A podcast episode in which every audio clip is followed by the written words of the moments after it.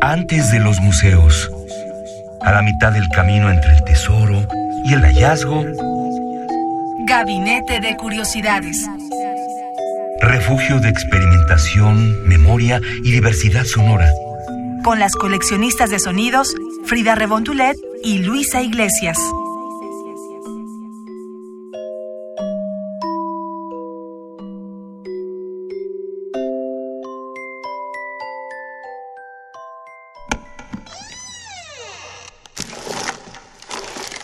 Vasos comunicantes.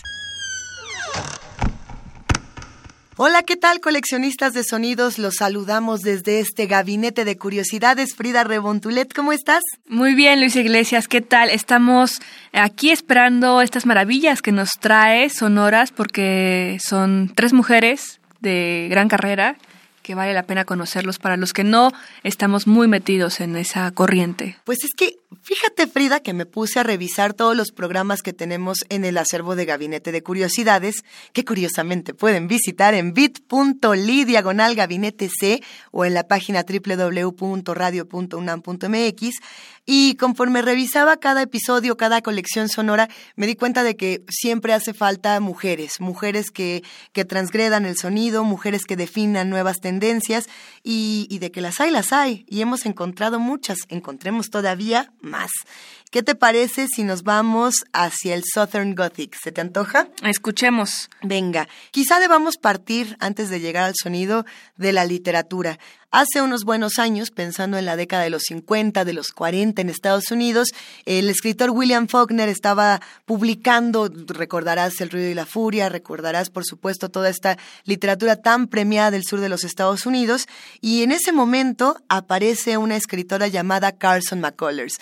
Carson McCullers es una mujer que publica poco, por ser... Eh, Por la muy- época. Por la época. Era muy discriminada. Todos los fanáticos de Faulkner sepan que este autor decía, no la lean porque es mujer. Así. Y es duro, ¿no? Porque es un gran autor y ella es una gran escritora. Y bueno, eh, en esa época no se acostumbraba a que mujeres hablaran de homosexualidad, que hablaran de deformaciones, de criaturas. Y Carson McCullers lo hacía de una manera espectacular. Sí, en estos años 40, Luisa, la mujer estaba destinada a un rol de servicio a- al hombre, ¿no? A estar en su cocina con los hijos, vestir con estos vestidos que ahora vemos como muy románticos, amplios, e ir al súper, tal vez, ¿no? Escribir era un poco complicado y más ahora escribir eh, de forma eh, revolucionaria, ¿no? Con un pensamiento más allá de su época. Entonces, bueno, estas mujeres que nos traes, particularmente ella, seguramente hizo un trabajo que hay que reconocer. Exactamente. ¿Cómo sacaron estas mujeres ese chip eh, de la cultura norteamericana? Las tres mujeres que vamos a presentar son estadounidenses. Las tres eh, tenían esta función de acompañamiento, entre comillas, a músicos de mayores, entre comillas, y de pronto dijeron, pues, ¿cómo ves que no? Y voy a hacer mi proyecto y voy a marcar una nueva tendencia. Vamos a empezar con una mujer excepcional llamada Gitane de Monet, que es algo así como gitana demoníaca. Lo escribe de Monet. Entonces, algunos lo llaman Gitan Demon, a, ella le dicen Gitan Demon o Gitan de Monet. Eh, yo creo que esta, esta gitana demoníaca lo que nos enseñó justamente fue que se puede salir de una de las bandas de gótico más importantes de todos los tiempos y crear un proyecto igual de sólido. Eh, justamente por eso empezamos por el Southern Gothic. Eh, Gitane de Monet pertenecía a Christian Death, la banda más importante de gótico de todos los tiempos. Algunos dirán que era Bauhaus, algunos dirán que era Lo- Love and Rockets, sobre todo de un sonido muy particular. Eh, Gitane de Monet era tecladista, era corista y de pronto dijo, pues ¿cómo ven que no? Y, empezó a tener una formación distinta, además de que ella le entraba mucho más al sonido experimental, al jazz, al sadomasoquismo, y todo eso se refleja en un audio que vamos a escuchar a continuación, sin más preámbulo, para que todos podamos disfrutar a esta maravillosa mujer. Esto que vamos a escuchar se llama A Heavenly Melancholy y es de su primer sencillo.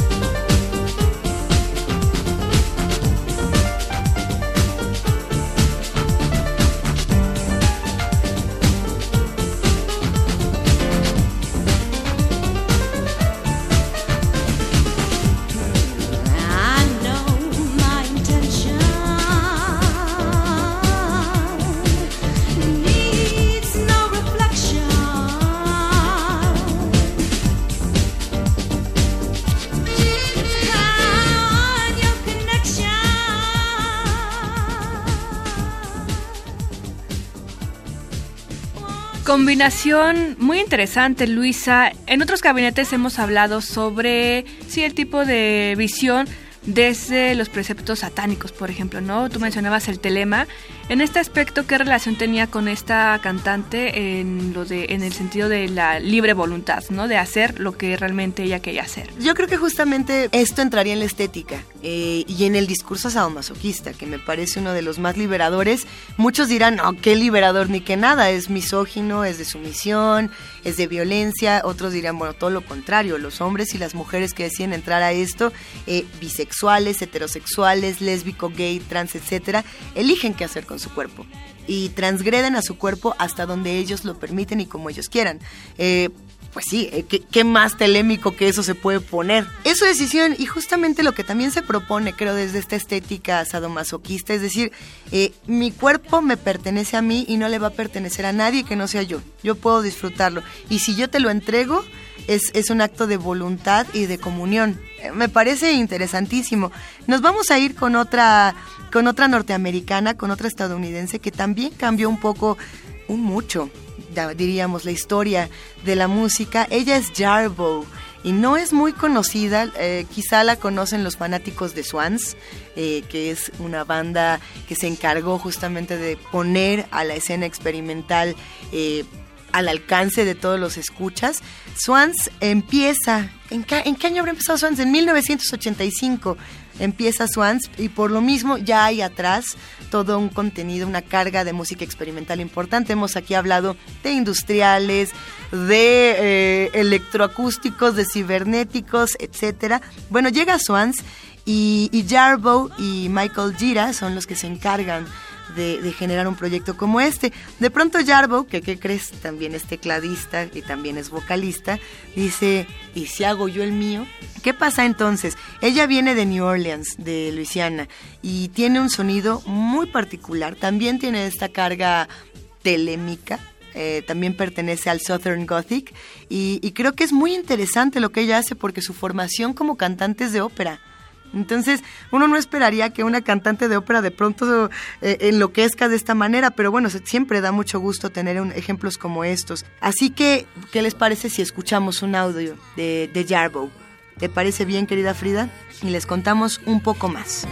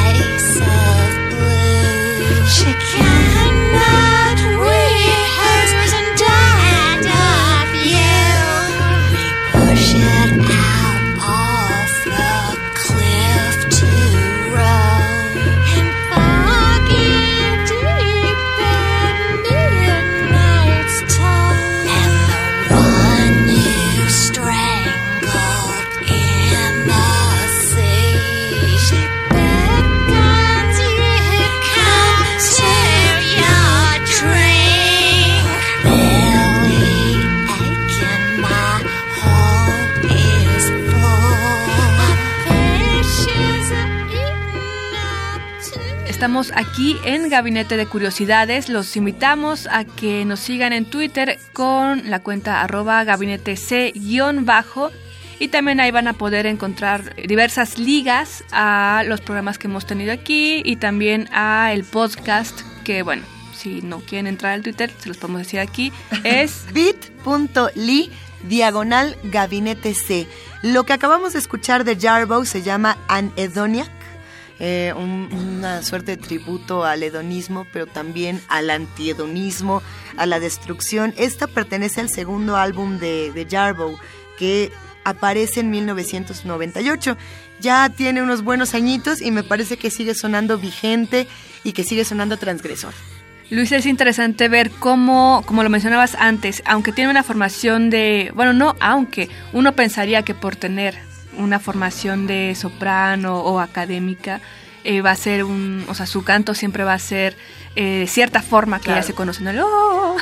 Pero no, es interesante ver cómo fusiona su corriente con su formación y que aparte, bueno, es, es, es un músico bastante completa, ¿no? Es pianista, canta y bueno, se lanzó en estos años de los 80 a crear su propia banda. Sí, en los 80 crea la banda Swans, más adelante hace su propio proyecto y lo que mencionas que es muy importante, estas tres mujeres, tanto Gitan de Monet, eh, Jarboe, como la que viene a continuación, son de formaciones muy completas, de formaciones muy completas y de deformaciones muy completas. Eh, todas tienen esta carrera importante musical, eh, conocen el instrumento de la voz, hacen uso de otros instrumentos. Este es el caso de Chelsea Wolfe. Chelsea Wolfe yo creo que ya está entrando cada vez más a la cultura popular y de no ser así, ojalá que logre penetrar con urgencia.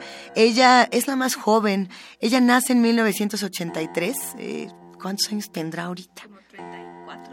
30 y cachito, 30 y 36, 36 años debe tener Chelsea Wolfe. Ella también es norteamericana, es estadounidense.